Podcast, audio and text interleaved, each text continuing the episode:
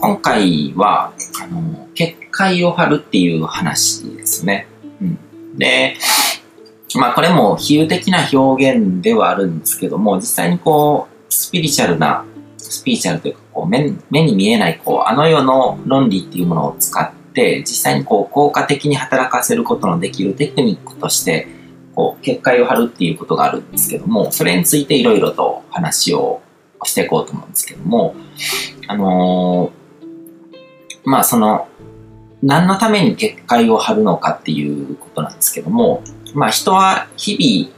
まあいろんなこう攻撃にさらされてるんですよね、実は。その精神派攻撃って言ってもいいし、サイコアタックって言ってもいいし、あの、呪いをかけられるっていう言い方をしてもいいと思うんですけども、あの、まあ、まずその物理的な話をすると、まあ僕らが普通にこう日常生活を送って生きてる中でも、その、まあ化学物質であったりとか、こう、環境ホルモンとか、いろいろとこう、そういうものが世の中に蔓延してて、それが原因で肉体的な物理的なこう、あの、ダメージを受けて、ストレス状態にさらされて、健康を損なうリスクっていうのがあるわけですよね。で、でもその、多くの人はそういったこう目に見えるものというか、こう物質的なものとか、物理的なものとかの方、目に見えるものですね。この表面的なこの世のものには目を向けるけども、目に見えないものとか、あの世の情報世界の論理っていうのがしっかりと出来上がっていないので、で特に現代のあの日本とかっていうのはこう西洋文明からあの進歩してきたこうあの西洋医療とかもそうだと思うんですけども、そのまあ、科学的なものですね。科学っていうのも、その、物理的なものとか、その、物理的に存在を証明されてないものとか、そういうものとか扱わないっていう方針で、まあ、いろいろとこう、あの、文明っていうのを積み上げてきてるので、だから特にこう、あの世のものとか、こう、精神的なものとか、心とか、スピリチュアルなものとか、そういうものが軽視されがちなんですよね。だから、あのーまあ、例えばこう発がん性物質とかその病気の原因になるようなこう物理的なものとかそういうものとかはすごくこうあの、まあ、世の中に知識とかリテラシーとしてこう広まりつつあるけども、まあ、まだまだ全然足りない現状もあるんですけども、でもそういうもの以上にその精神的なものとか目に見えない攻撃とか、そういうものとかって、あのまあ、科学的じゃないっていう理由で遠ざけられたりとか、こう、無頓着だったりするわけですね。うん、でも、病気の原因にしてもよりこう、重要な影響を与えるので、そういう物理的なものとかよりも、はるかにこう、あの世の領域のストレスの方だったりするんですよね。これは僕もこういうスピリチュアルなこととかを探求しだす前から結構不思議に思ってたところで、何か興味があってこの病気とかってどうやって起こるのかなとかって調べた時に、病気の原因ってほとんど分かってないんですよね。何が原因で分かってない。あの、なるのかっていうのが分かってなくて、証明もされてなくて、あの、医学の難しい、こう、まあ、ホームページとかそういうのとかを、文章とか読んでみても、あの、明言されてないんですよね。うん、結局、その科学とか、その、西洋医療とか、そっち側の領域では、あの、特定できない。だから、あの、結果論的にこうじゃないかみたいな感じで、あの、まあ、しかもその因果っていうのがどっちが先でっていうのと、こう、あの、結びついてないんですよね。だから、病気が起こって原因でこういう症状が現れてるのに、その症状がその原因であるかのように言われてたりとか、こうなってるからこういう病気になるとか、なんかその、あんまりこう本質をついてないなっていう、あの、いうふうに感じるような情報とかがすごくこう溢れてるんですよね。でも実際この、この世とあの世とかそういうスピーチャルな目に見えない世界の論理っていうのが分かってくると、明らかに、この、まあ、サイコアタックだったりとか、こう、精神派攻撃とか、僕はもうちょっとこう、抽象度を上げて、その演技上の汚れっていう言い方をするんですけども、すべてのものってこう、関係性によって成り立ってて、まあ、物理的な構造っていうのもそうだし、あの、タンパク質が集まっただけで人にならないわけですね。生命体とかに。で、そこに、あのー、心とか魂とかってい呼ばれるようなこう領域のものとかそういうものとかっていうのは全てのこう関係性によって成り立っててで僕の自身の存在とかを見ても僕がつながってる、まあ、関わってるあらゆるものとの関係性によって僕っていう存在が出来上がってると。で、この関係性、縁起を見ていくと、あのー、まあ、汚れって呼べるようなものとかが見えてくるわけですね。こことここの関係ってなんか、あのー、望ましくないというか、こう、お互いにこう、マイナスに働くような関係性になってるなとか、そういうものとかから、まずその縁起っていう状態があって、そこからストレスを受けるわけですね、そこに。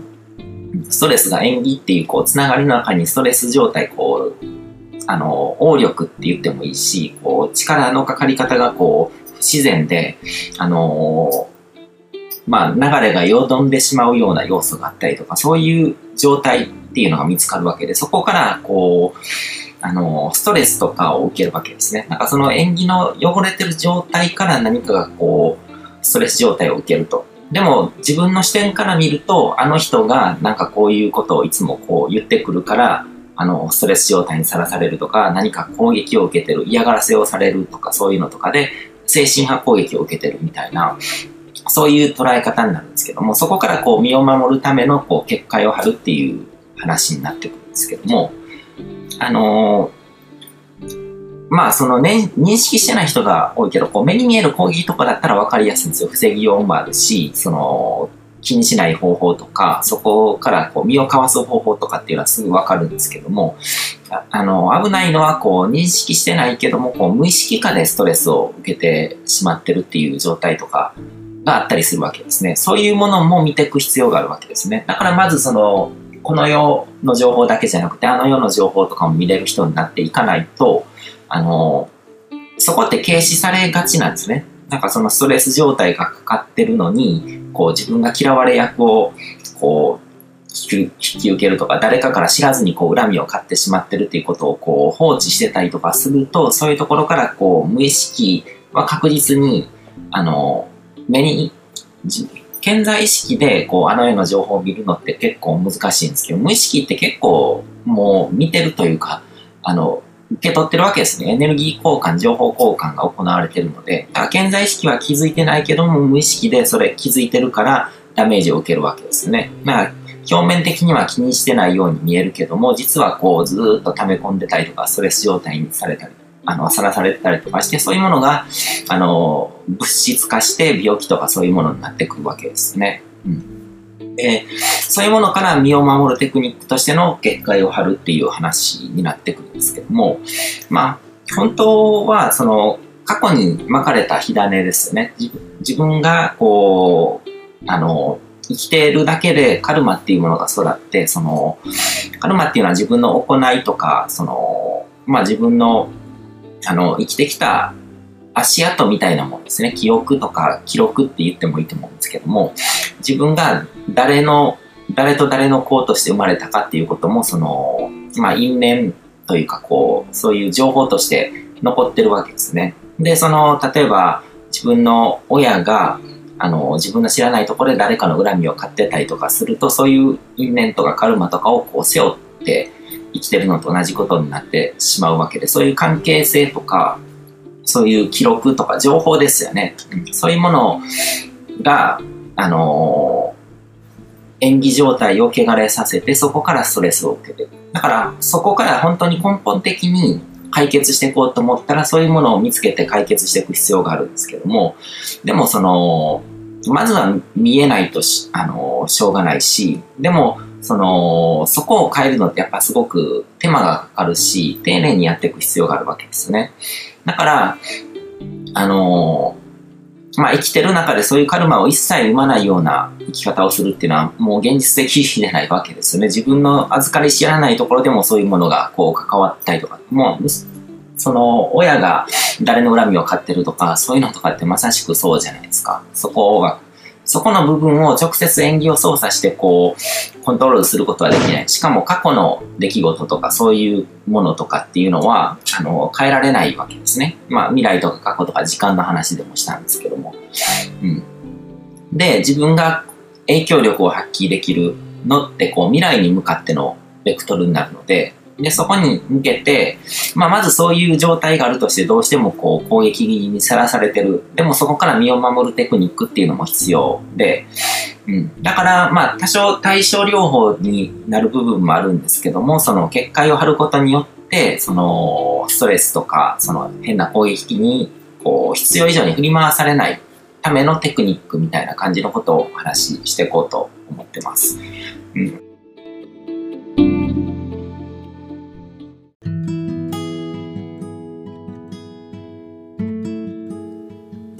今回も最後まで聞いていただいてどうもありがとうございます。チャンネルの説明ページの方に僕が提供している悟り式コーチングの最初の2ヶ月分を無料で受講できる案内があります。ゴール設定とアファメーションについて詳しく解説してるんですけども、僕自身もこれらのことを本格的に取り組み始めて、で、それで大きく人生を変えたという経験があるので、あの、まだ受講したことがない方であったりとか、このタイミングでピンとくる方はぜひ登録して体験してみてください。また、僕がどんな人間なのかを簡単に知ってもらえる2分ほどで読める会員プロフィールのリンクも貼ってます。僕自身がインターネットを通じた出会いによって自分の人生を大きく変えたので、この出会いがあなたの人生を変える良いものになることを願ってます。では、また次の放送でお会いしましょう。